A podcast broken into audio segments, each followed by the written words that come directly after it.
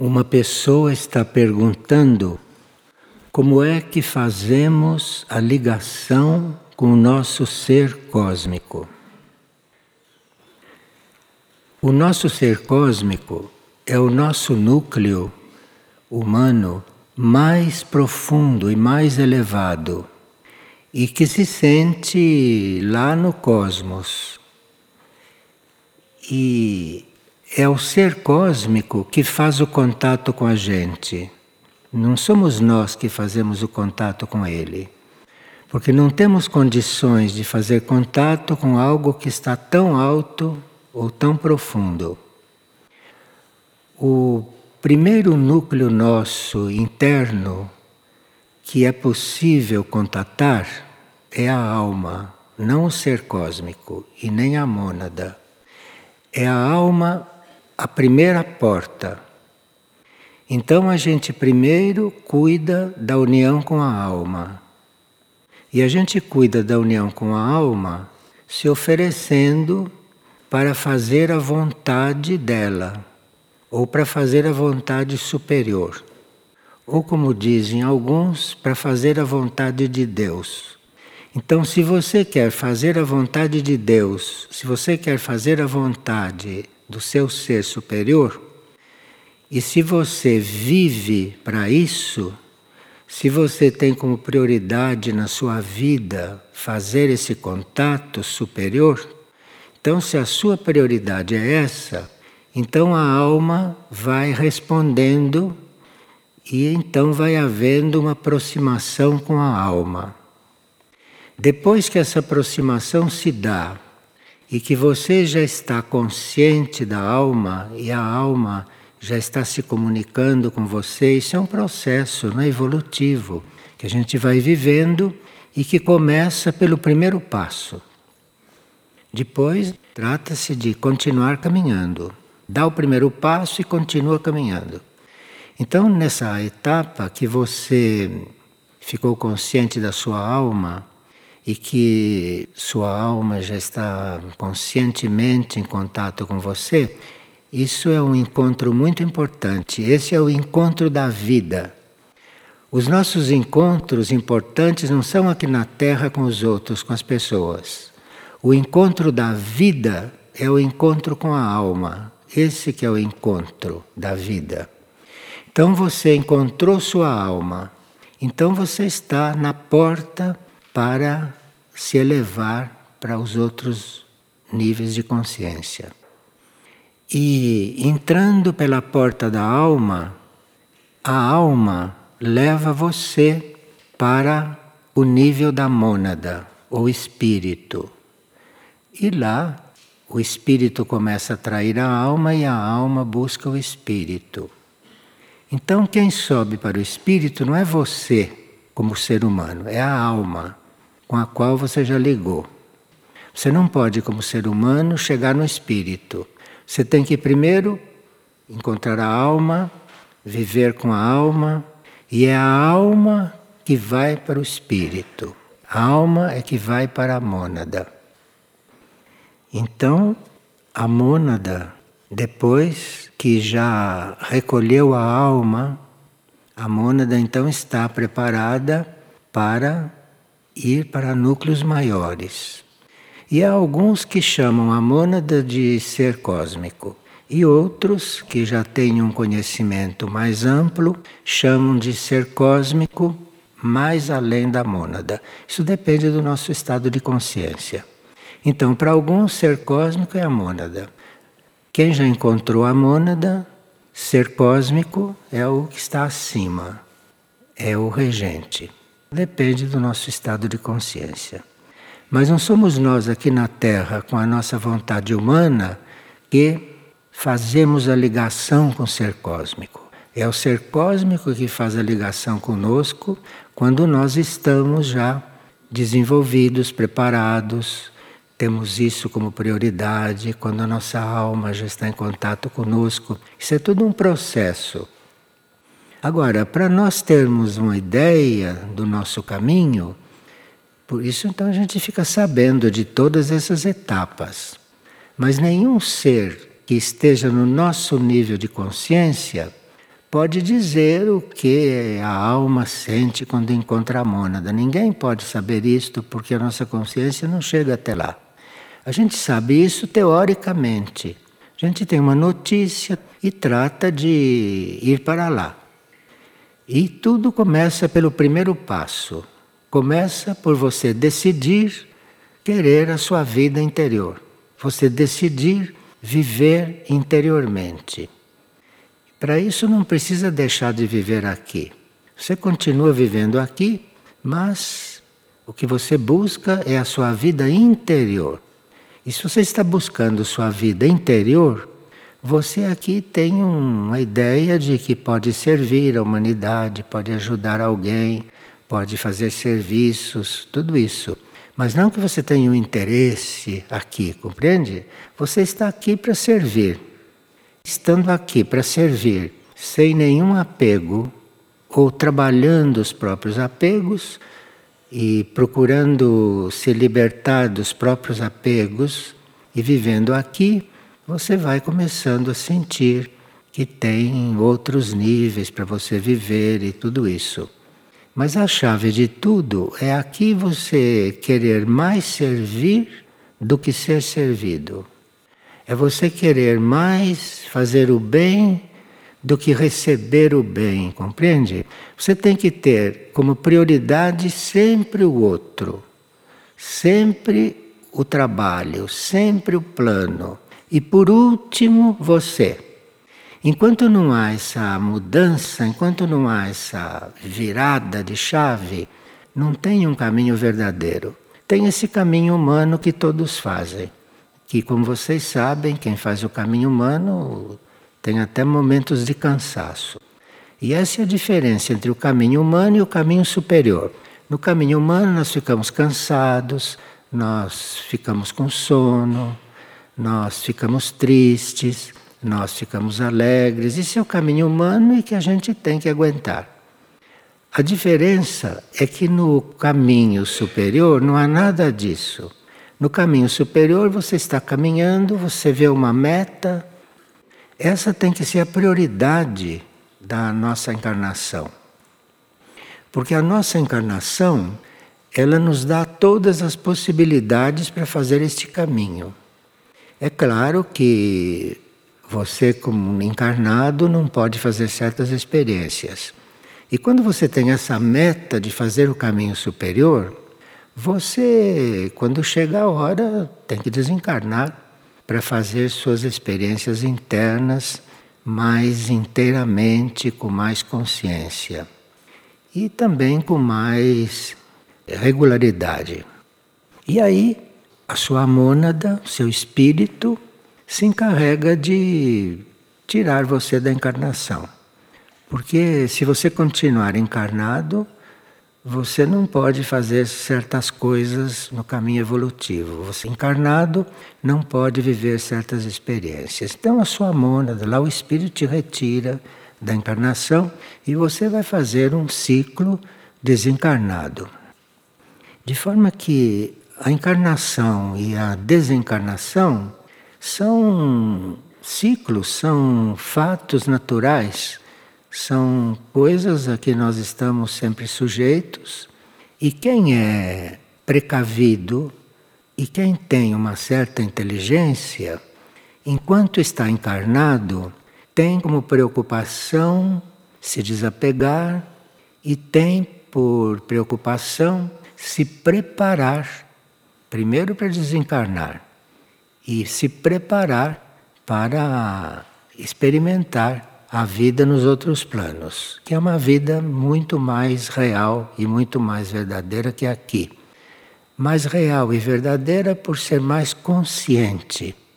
Porque aqui nós temos consciência de tudo isso que é concreto, de tudo isso que é visível, de tudo isso que é material mas não temos consciência daquilo que é elevado, daquilo que é sublime. Encarnado não se tem possibilidade disso.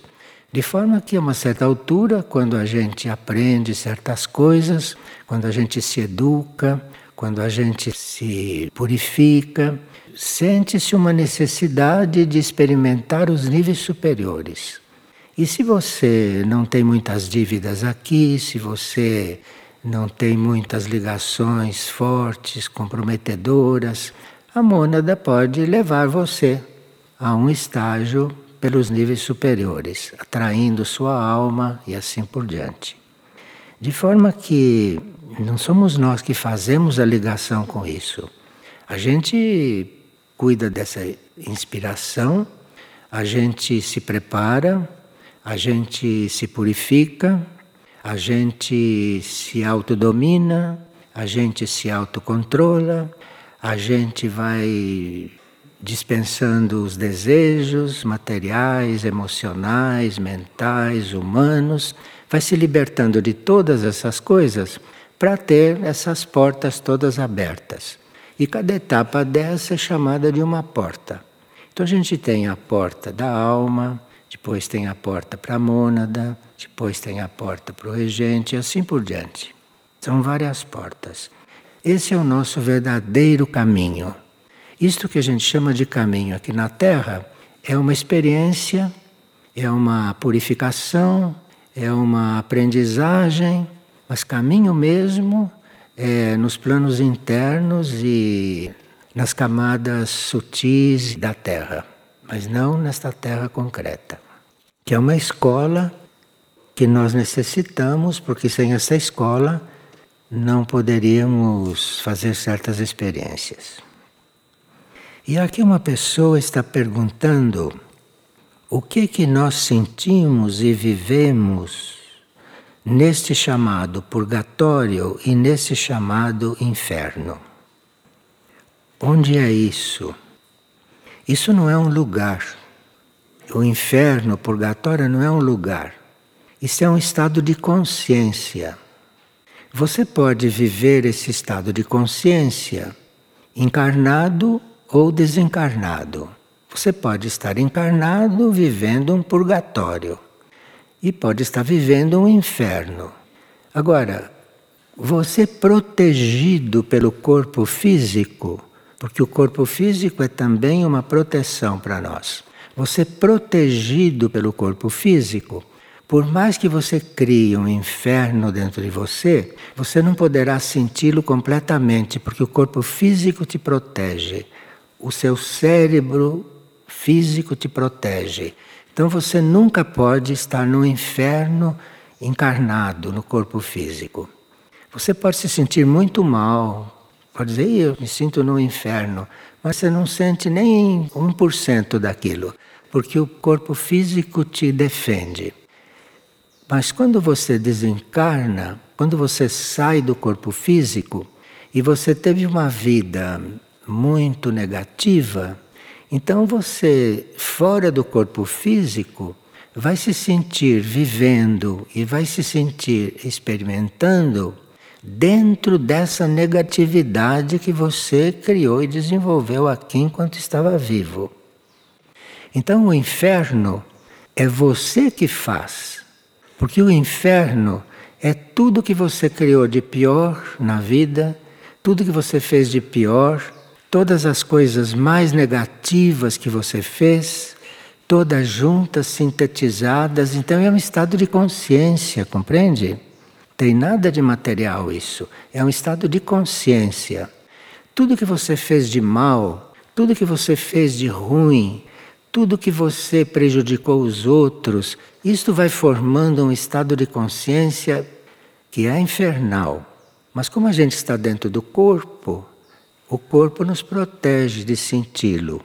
Mas saindo do corpo, você encontra nesse estado de consciência. E aí, segundo o que você fez, você vai encontrar o inferno. Se você matou centenas de pessoas, esse inferno vai ser muito duro. Agora, se você matou um só, não vai ser tão duro. E se você não matou ninguém, só fez outras coisas, o inferno vai ser diferente daquele que matou muitos, entende? Eu estou dando o um exemplo de matou porque a regra é não matar. Isto é uma regra. Em todos os planos, não matar. Por isso que eu estou citando esse exemplo. Então, você mesmo é que vai criando, enquanto vive, o seu futuro inferno. Agora, se você, enquanto está vivendo, em vez de criar um inferno, você cria coisas não tão negativas, você cria coisas que não são boas, mas também não são infernais para você nem para ninguém. Então aí você vai criando o seu futuro purgatório. O seu futuro purgatório pode começar dentro do corpo. Você encarnado pode estar vivendo um purgatório. Porque você encarnado pode começar a se purgar. Então você vai se purgando, vai se purificando, e a sua purificação, a sua purgação já é um purgatório. Só que você está sempre protegido pelo seu corpo físico para não senti-lo totalmente. Mas você vai sentindo. Tem pessoas que não precisam desencarnar para sentir o purgatório. Tem pessoas que têm dores tão fortes, que têm moléstias tão incômodas, que criam males tão grandes para viver que já estão no purgatório em vida, já estão se purgando mesmo. Agora, se elas saem do corpo, elas não sentem mais no corpo e sentem só naquilo, entendeu? Só naquele estado. E aquele é o purgatório. E onde sua consciência estiver, lá no espaço, aquilo é o purgatório. Não é um lugar, é um estado de consciência. Bem, nós teríamos que viver conscientemente dentro dos corpos também com a intenção de ir nos purificando, ir nos arrumando, para evitar ir criando um purgatório, para evitar atrair certas purificações. E dependendo do equilíbrio que você forma na sua vida, porque deixar de fazer o mal é impossível, porque a gente não tem consciência do mal que faz. A gente tem consciência de males que aparecem mas a gente não tem consciência de todo o mal que a gente faz. A gente, como dizia São Paulo, Paulo de Tarso, a gente não faz o bem que quer e faz o mal que não quer. Isso é uma circunstância desta vida, desta vida humana, aqui na Terra. Nesta vida humana, você não chega a fazer o bem que gostaria, mas faz o mal que não gostaria. Vocês sabem disso. Então, sem perceber, vocês estão fazendo mal. É que estão fazendo tão pouco que não dá nem para ter consciência disso. Mas você está sempre fazendo um pouco de mal que não quer. Se você olha para uma pessoa e pensa algo dela, você já está fazendo mal. Porque o que você pensa dela vira uma forma pensamento e vai se aplicar sobre ela. E ela fica com aquela forma pensamento sua colada nela, você já fez o mal, só porque pensou nela. Viu? Então a gente está fazendo o mal mesmo que não queira. Então aí precisa que a gente esteja na vida sem se impressionar muito com essas coisas, porque essas coisas são da vida e a gente tem que viver, tem que aceitar e fazer isto da melhor maneira possível. E nunca estar distraído, porque a distração nos leva a esquecer de tudo isso e quando a gente vê está com um mundo de purgatório armado e de inferno armado, porque se distraiu. E a gente se distrai com coisas mínimas e acha que não tem importância. Tem importância sim. O princípio da degradação é você se distrair. Então, se você se distrai com alguma coisa, aquele é um princípio que vai continuar numa distração maior e cada vez maior, até que você se distrai completamente e esquece do que você veio fazer na Terra, esquece de que você aqui está preparando o seu caminho futuro, esquece que você está aqui para preparar a nova humanidade, você esquece de tudo, porque se distraiu. E a distração vai aumentando. E chega num ponto que você se distraiu tanto que não pensa mais nessas coisas. Aí sua mente vai ficando cada vez mais concreta porque você está pensando em coisas, coisas terrestres, não? No fundo. Então sua mente vai ficando cada vez mais concreta.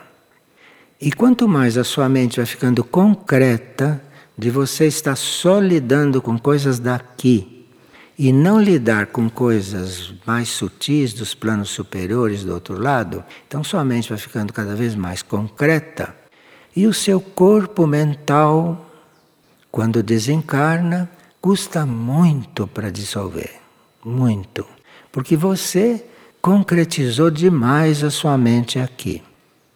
Então você desencarna do corpo físico, depois desencarna do corpo astral, depois de muito tempo. E depois, para desencarnar do corpo mental é difícil, porque você teve tanto pensamento concreto aqui, você habituou sua mente a só pensar em coisas físicas, em coisas humanas, em problemas terrestres, essas coisas que a gente pensa o dia inteiro. E isso vai deixando o nosso corpo mental mais concreto. E depois, lá do outro lado, se você olha para cima e vê que só pode chegar lá na mônada depois que esse corpo mental estiver quebrado e você ser liberado dele, porque com o corpo mental você não entra na mônada. Então, esse corpo mental tem que ser desocupado, você tem que largá-lo lá no espaço para você subir sem o corpo mental. E aqui é que você vai reconhecer toda a vida concreta que você teve. Aí você diz, ah, se eu soubesse. É. Mas agora tem que o corpo concreto, que é o corpo mental, tem que te liberar. E claro que se você teve uma vida positiva, né? se você fez o bem, se você procurou sua alma, se você fez todas essas coisas que seriam evolutivas, a certa altura, a alma pode mandar um raio e quebrar seu corpo mental lá do outro lado e te libertar, a alma. Mas se a alma também se envolveu com isso tudo, ela não tem condições de fazer isto. Mas ela pode se voltar para a mônada e dizer: Pai, tem gente que chama a mônada de pai. Pai, me acuda. Aí a mônada manda um raio e rompe o corpo mental. E a alma então se libera para subir, para ir para lá. Veja, essas coisas estão descritas no ensinamento espiritual. Só que cada setor do ensinamento espiritual nos dá uma pecinha dessa história. E a gente tem que ir juntando essas peças, tem que ir juntando e formando um, um quadro. Por isso que a gente tem que dar atenção para o ensinamento. Porque cada palavra do ensinamento contém uma pequenina coisa dessas peças. Cada palavra do ensinamento, cada situação que o ensinamento traz, vai nos dando todas essas peças e a gente vai armando isso e vai vendo claro. Mas se a gente não dá a importância que devia ao ensinamento, se a gente tem o ensinamento assim como uma coisa, uma coisa não prioritária, o ensinamento se torna como uma distração. Eu tenho uma vida tão, tão pesada, tenho uma vida tão preocupante. Deixa eu ir lá ver o que estão dizendo lá para eu me aquietar um pouco. Aí vem aqui, ouve essas coisas, fica um pouco leve e tudo e sai e volta para o.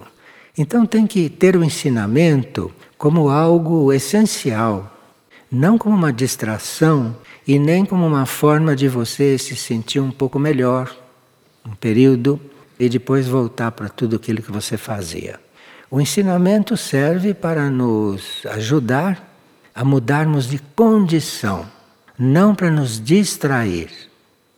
Porque tem pessoas que fazem tudo o que eles querem, fazem tudo o que os corpos pedem, seguem todas as energias capitais, não é? E de vez em quando diz: Bom, eu estou um pouco cansado, deixa eu ir lá ver o que estão falando lá. Pega um livro espiritual, deixa ver o que tem aqui. Se distrai um pouco, depois fecha aquilo e volta para o que estava fazendo. E o ensinamento então devia ser um pouco mais amado isso é que é a coisa. Você só pode realmente estar diante do ensinamento de uma forma evolutiva quando você ama o ensinamento. Mas sem amor pelo ensinamento, você usa o ensinamento para facilitar a sua vida, para aliviar os seus malestares. Você usa o ensinamento, mas não ama o ensinamento. Porque quem ama o ensinamento faz o que aprendeu. Se aprendeu alguma coisa e não vive conforme aprendeu, não ama o ensinamento. Tem interesse pelo ensinamento, mas não amor. O amor pelo ensinamento leva você a viver o que o ensinamento te trouxe. Eu estou falando de ensinamento positivo, né? não estou falando de outros ensinamentos que levam para o lado contrário. Vocês estão compreendendo? Bom, então é isso. Então o purgatório a gente cria aqui mesmo e o sente mesmo quando desencarna. E o inferno a gente cria também aqui mesmo e sente quando desencarna. Quando desencarna, fica dentro disso que criou. Então chama de inferno. Agora, se você chegou a criar um inferno, e desencarna e se encontra dentro dele, dentro desta coisa que você criou aqui e que você se encontra depois que sai do corpo, dentro disso, porque deve ser um sofrimento tremendo, deve ser um incômodo tremendo, não? E tem escritores, poetas que descrevem isso. Então, você enquanto está naquele estado fora do corpo, no estado infernal, ali dentro você tem a impressão que nunca vai acabar. Por isso que se diz que o inferno é eterno. Sim, porque enquanto você está ali, a impressão que você tem é de que aquilo é eterno, que aquilo não vai acabar. Isso a nossa imaginação não pode chegar porque, estando no corpo, estando no corpo mental, o corpo nos protege dessas coisas. Então, mesmo que você queira imaginar o que é estar no inferno e ter a sensação de que é eterno, você não pode, porque os teus corpos te protegem de não chegar a experimentar isso. Mas com a imaginação você pode ir se educando. E se você criou o purgatório, você sai do corpo e se encontra naquele estado que você criou aqui, estado não positivo, ali você não tem a sensação de que nunca mais vai acabar. No inferno tem. Se você um dia se encontrar no inferno, você vai ter a sensação que aquilo nunca vai acabar. Por isso é que diz o inferno é eterno. Não é questão de tempo, não. É questão do que se sente ali, do que se vive ali. E o purgatório você não tem a sensação de que é eterno. E no purgatório você pode, até estando lá, pode pedir para sair. Pode pedir ajuda. Pode pedir ajuda. E se tem alguém orando pelas almas do purgatório, de repente você faz um contato com aquilo que está vindo daquele orante. Faz um contato. E aí você pode ser aliviado, você fez um contato com alguém que estava orando estava fazendo algo energeticamente, oferecendo aquele estado de purgatório. Então, de repente, a sua oração não vai tirar ninguém do purgatório, mas a sua oração dedicada ao purgatório pode enviar para lá algo que alivie aquelas almas que estão ali. Agora, existem almas mais evoluídas, existem seres mais evoluídos que cuidam do purgatório. Maria, por exemplo, nesse momento, como consciência, está cuidando muito do purgatório, está tirando de lá todos os que ela pode tirar. Quer dizer, está tirando de lá todos aqueles que querem sair. Porque do inferno você não pode querer sair, porque ali você está completamente amorfizado pelo sentido de eternidade. Mas no purgatório você pode estar ali pedindo para sair. E aí, de repente, aquela sua vontade de sair, aquela sua vontade de se elevar, pode te trazer ali dentro, porque o corpo mental também está nessa situação.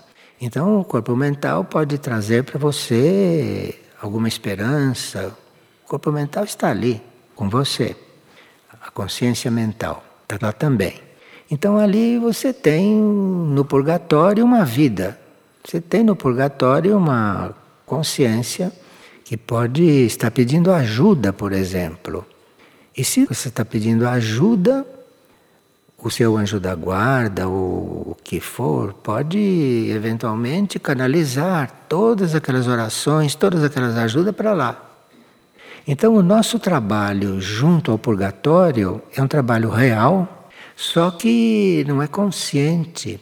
Você, quando começa a orar pelas almas do purgatório, não sabe o que vai ser feito daquilo e como aquilo vai chegar lá, de que forma aquilo vai chegar lá. Mas vai chegar, sem dúvida.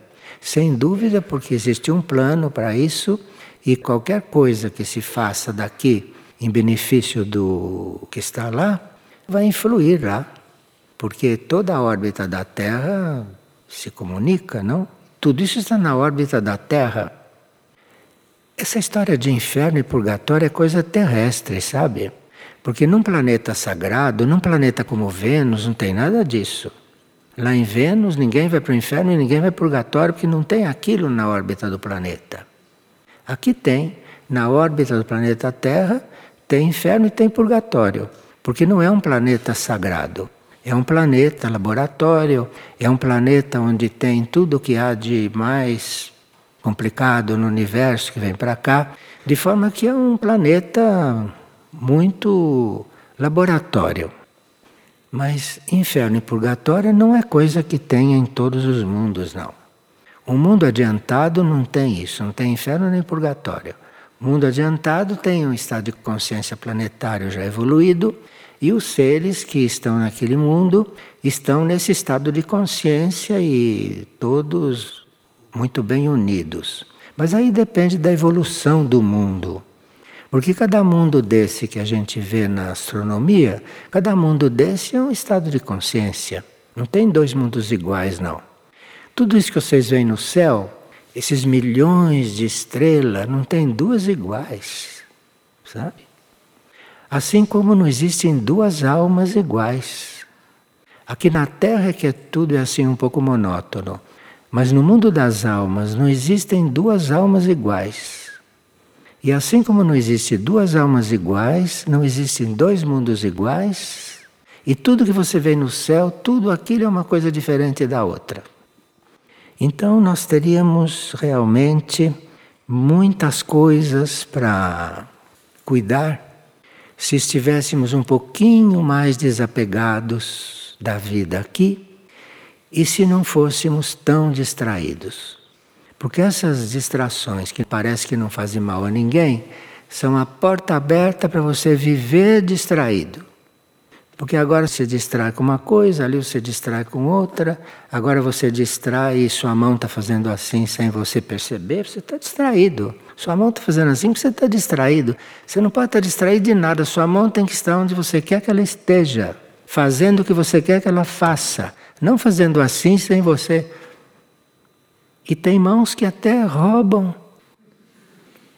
Porque você está tão distraído já que sua mão fica pegando as coisas, você nem vê. Nem vê. E toda vez que você tira uma coisa de um lugar e põe no outro, você está roubando algo. Bom, isso não faz parte do ensinamento ocidental. Mas no Oriente, quando se ensina essas coisas, no Oriente, um aluno Estava andando numa estrada, encontrou uma pedrinha muito bonita, uma pedrinha redondinha, parecia uma coisa esculpida. E ele pegou aquela pedrinha e levou de presente para o instrutor. O instrutor disse: De onde você tirou isso? Atirei lá dessa. Vá pôr no lugar que você encontrou. Um instrutor consciente, né? Ensinou ele que não se tira não uma pedra do caminho, porque a pedra está ali. Bom, mas a gente não pode chegar nesses extremos porque aqui no Ocidente se diz que isto é fanatismo. E pode ser mesmo. Mas é bom sempre a gente saber que as coisas chegam nesse ponto. Mas a gente não percebe porque a gente é distraído. A distração é uma porta aberta para muita coisa. Porque a distração vai aumentando, aumentando, aumentando, aumentando. Daqui a pouco você está tão distraído que esquece até o que você veio fazer nesta vida. Bom, mas agora essas duas perguntas já foram suficientemente respondidas e vamos passar agora para o tema do dia. Bem, aqui nós estávamos tomando umas notas que dizem respeito à nossa preparação para o resgate planetário, porque nós estamos sendo resgatados, né? Nós sabemos, estamos percebendo pelo trabalho da hierarquia que estamos sendo resgatados. Resgatados para quê? Resgatados para podermos encontrar uma vida superior. Estamos sendo resgatados desta vida material onde vivemos atualmente, nesses corpos materiais, nesse mundo material. Então a hierarquia está se ocupando de nos resgatar para uma vida imaterial, para um mundo imaterial, para uma vibração imaterial. Então estamos sendo resgatados. Resgatados não é só gente ruim, não. Maria está resgatando todo mundo. Mesmo gente que se considera santa, gente boa, ela está resgatando, literalmente, está resgatando desta consciência material desta consciência material. E talvez seja por isso que são raríssimos os que a veem. Porque se todo mundo a visse, nós não teríamos tanta atração pelo que é imaterial. Porque você está vendo uma grande entidade que é a própria manifestação do amor, e você vê aquilo deixou de ser imaterial, compreende? Então iria contrário ao que ela está fazendo. Se ela quer nos resgatar da vida material para uma vida superior, ela não pode aparecer para nós. Ela tem mesmo que ser invisível, porque senão nós não sentimos atração para chegar onde ela está. Se ela se materializasse aqui, como poderia se materializar? Ela se materializa para um vidente, né? Mas por que não se materializa para todo mundo? Porque descer lá de onde ela desce e se expor ao vidente, aquilo para ela é uma grande materialização. Porque o vidente vê é uma coisa muito materializada. Então, se ela usasse esse processo com nós todos, nós não teríamos mais interesse pela vida imaterial. Porque o que nós temos de mais sublime, temos de mais alto, de mais elevado, como possa ser Cristo, Jesus, Maria, São José. Então aí, justamente você se sente atraído porque você não vê, porque eles não se materializam, porque eles têm todo o cuidado e a sabedoria de não se mostrarem. Porque a hora que eles se mostrassem, vocês diriam: Ah, é isso, então já estou lá preciso mais fazer nada, compreende? Então é por isso que ninguém vê Maria, mas sabe que ela existe, porque ela tem outras formas de se apresentar para nós. Não é só se mostrando assim visualmente, não é só se materializando. Ela pode sim se fazer presente para o nosso espírito, para a nossa mônada. Então a nossa mônada, quando ela vem, quando ela se apresenta, a nossa mônada assente. Nós não a sentimos, nós temos assim uma ideia a respeito dela. Porque, inclusive, tem videntes que falam com a voz deles o que ela está transmitindo. Então, ela se mostra um pouquinho através da voz dos videntes, mas é o máximo que ela faz de materialização. Porque se ela começa a se materializar, nós perdemos o interesse por chegar na vida imaterial. Eu acredito que alguns de nós devam ter interesse por um dia encontrar Maria e conversar com ela assim como o Frei Elias conversa. Alguns de nós devem ter esse interesse. Mas para ter esse interesse, precisa que não a vejam, sabe? Precisa que fiquem no interesse, porque senão não movem um passo, não porque senão não renunciam a nada. porque senão não deixam de fazer o que fazem. Tudo isso que é necessário se a gente quiser um dia estar vivo e consciente nos planos imateriais. Bom, mas à medida que nós vamos nos aproximando dos momentos mais agudos desta batalha que está havendo, porque vocês já sabem que está havendo uma grande batalha no cosmos, né? Que se chama Armagedon.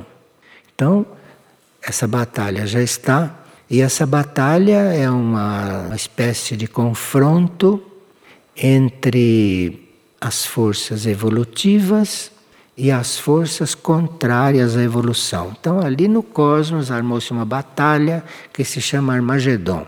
E esse Armagedon já está aí. Nós não o vemos, não o sentimos, porque somos muito densos. E o Armagedon é uma coisa na consciência do bem com a consciência do mal. O Armagedon não tem forma.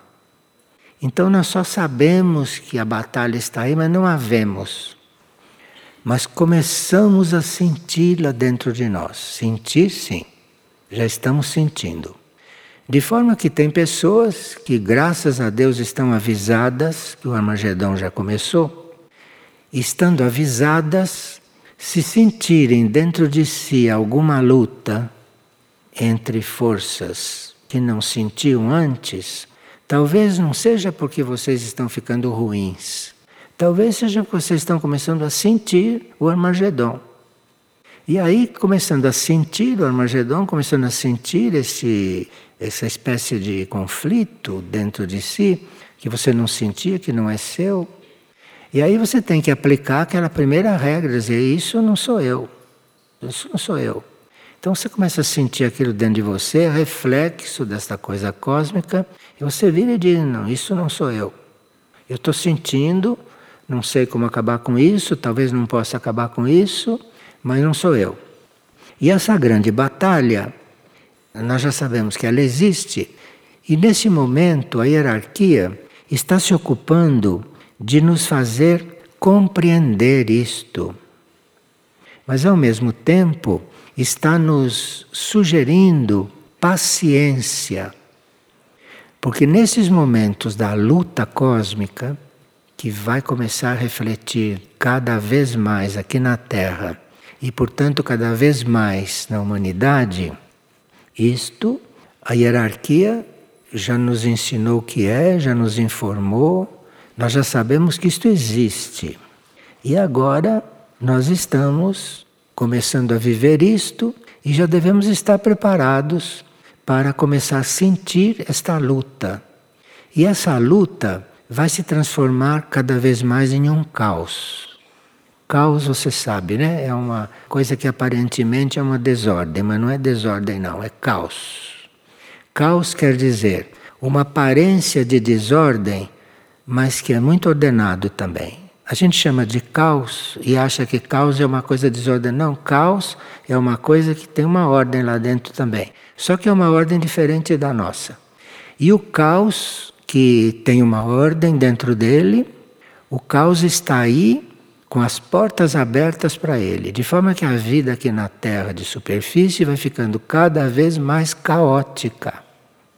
Mas isto não está acontecendo por acaso e nem está acontecendo contrariamente à vontade da consciência única.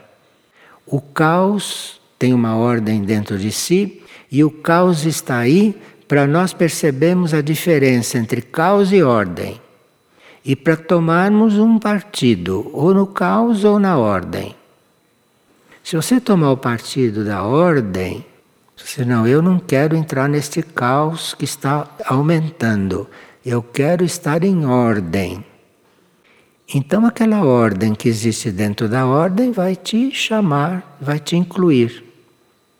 E aí você vai passar por ser um soldado do plano, que é aquele que, em princípio, vai servir ao plano sem saber porquê, mas no fim ele vai descobrir. Sabe o que ele serviu ao plano? Ele transformou o caos em ordem, ele transformou o mal em bem. Isso é o que faz um soldado do plano Por isso é criado um soldado do plano. Ele pensa que vai fazer muita coisa como soldado, e vai mesmo. Mas um bom soldado vai colaborar para que o caos se transforme em ordem e que o mal se transforme em bem. Então, um soldado do plano é um ser que é uma alma, é uma mônada, é uma consciência que se ofertou para criar a perfeição. Então, esse negócio de caos, de mal, isso é uma coisa provisória. Isto é uma coisa que vai ficar aí até o fim, mas que os soldados do plano vão resolvendo isso. Um bom soldado do plano encontra uma força do mal, não acende incenso e manda ela embora. Um bom soldado do plano encontrou uma força do mal, diz assim: venha cá. Ela vem. Porque ela é, ela é hábil, mas não é inteligente. Então você diz: venha, venha. Ela pensa que vai entrar em você. Mas aí quando ela chega, você, com as energias do bem, vai fazer alguma coisa que ela vai ficar diferente. Então, um bom soldado vai transformando o mal em bem, à medida que vive. Vai transformando o caos em ordem. E tendo a impressão que o caos está aumentando e que não vai acabar mais. Mas ele é um bom soldado, na fé ele vai fazer o que tem que fazer. E Maria, que está acima de todas essas coisas, mas que Maria, como tem isso tudo, como um livro aberto diante dela e sabe tudo que está se passando, não é? Maria está criando um exército.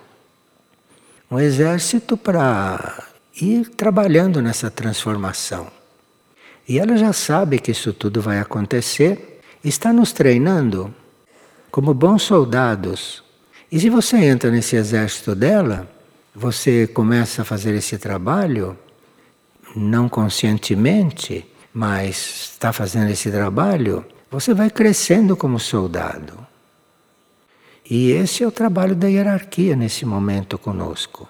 Nos ajudar nessa transformação.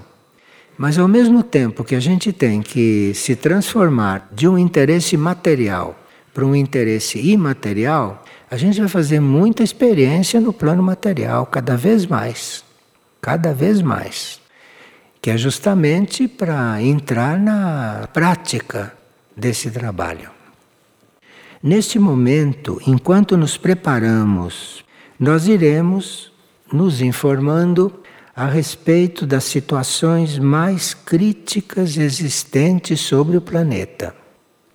Então, toda essa conversa de purgatório, de inferno, essas perguntas foram muito oportunas, porque nos deixou num certo clima. Porque nós precisamos mesmo estar diante de situações muito críticas para podermos entrar nesse que Maria chama de seu exército. E nós vamos entrar em contato com coisas muito críticas da situação do planeta. E iremos nos organizando como grupos de oração cada vez mais dinâmicos. Aqui nós teríamos que mudar a nossa, a nossa consciência com respeito aos grupos de oração, porque os grupos de oração são uma forma de a gente armar um regimento. Soldado arma um regimento, né? Soldado arma um batalhão. Então, um grupo de oração deve um dia ser um regimento de soldados. Um grupo de oração deve ser um grupo que está regimentando soldados. Então, os grupos de oração podem ser muito dinamizados nesse sentido. E claro que se se fala nisso para uma pessoa comum, ela pensa que você enlouqueceu. Mas se você a chama para orar junto, ela vem. E se esse grupo de oração se fortalece e persiste, quem ora vai percebendo essas coisas internamente. Não precisa que ninguém ensine, não. Enquanto ele ora Ave Maria, o Pai Nosso, o Terço, o Rosário, enquanto ele faz essas coisas que o grupo de orações fazem, vai acontecendo uma coisa dentro deles. Porque em cada instrumento desse vai acontecendo uma coisa dentro dele, na medida que ele usa. Então, se você fala esta complicação toda para uma pessoa normal, ela diz: Eu não quero saber disso. Mas se você diz: Olha, venha cá, venha rezar uma Ave Maria. A Ave Maria, ela já, já ouviu falar disso desde que ela nasceu, né? E para ela não é normal. Venha rezar uma Ave Maria, ela vem. Mas ela já entra nesse caminho. E se ela vai realmente rezar Ave Maria, se ela vai realmente rezar o Rosário, se ela vai realmente orar o Pai Nosso, se ela vai realmente fazer todas as coisas mais comuns que se faz no grupo de oração, se ela faz isso de verdade, com fé e entregue, vai acontecendo uma transformação dentro dela. Porque a Ave Maria é uma oração de uma magia superior, o Pai Nosso é uma oração dinamizada há dois milênios, tem uma força tão grande que a nossa personalidade não percebe porque é muito dura e resistente. Mas orando, essas vibrações estão trabalhando dentro de você. E você fazendo as coisas mais comuns, que é orar Ave Maria, orar Pai Nosso, orar Terço, orar Rosário, que é a coisa mais comum, vai acontecendo uma coisa dentro de você, porque esses são elementos que têm dentro uma força oculta. E isto vai nos organizando, isto vai nos preparando para trabalharmos, servirmos, atuarmos quando o caos estiver mais visível. Porque o caos vai ter que ficar mais visível para você ter a consciência de que está trabalhando nele. Nós já estamos no caos, hein? Mas é que não percebemos. Mas ele vai se tornar visível daqui a pouco. E aí você vai ter a confirmação de que está fazendo alguma coisa dentro dele.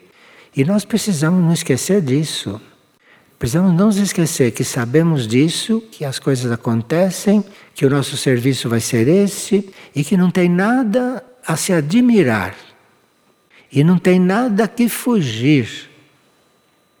E não tem nada que desistir. Porque, segundo o que a hierarquia nos informa, todos os que estão no caminho e que estão encarnados nesta época escolheram lá no alto, na sua mônada, estarem encarnados nesta época. É que nós não temos a consciência monádica, nós não temos contato com a nossa mônada e, portanto, não podemos ter uma confirmação humana aqui que a gente se dispôs a estar nesta época encarnado. E nós estamos encarnados nesta época porque assim escolhemos. Assim determinamos.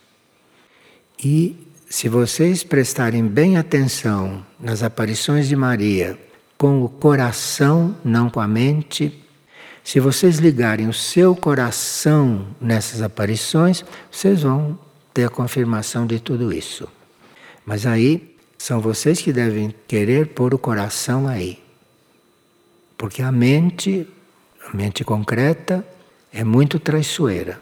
E assim como a mente concreta concorda com uma coisa hoje e acha que aquilo é bom, dali a cinco minutos a mente concreta está pensando o contrário. Vocês sabem disso, né? Como a mente é volúvel e como a mente não é séria. Então, daqui a cinco minutos ela está em outra posição. Então é preciso estar diante dessas coisas que são uma graça dentro deste mundo de ignorância. Uma coisa dessas é uma graça então nós temos que estar diante desta graça com o coração, com o sentimento. E quando a mente começar a trabalhar, quando começa a aparição, você começa a criticar, ver uma coisa, ver outra, ver uma coisa, pensar.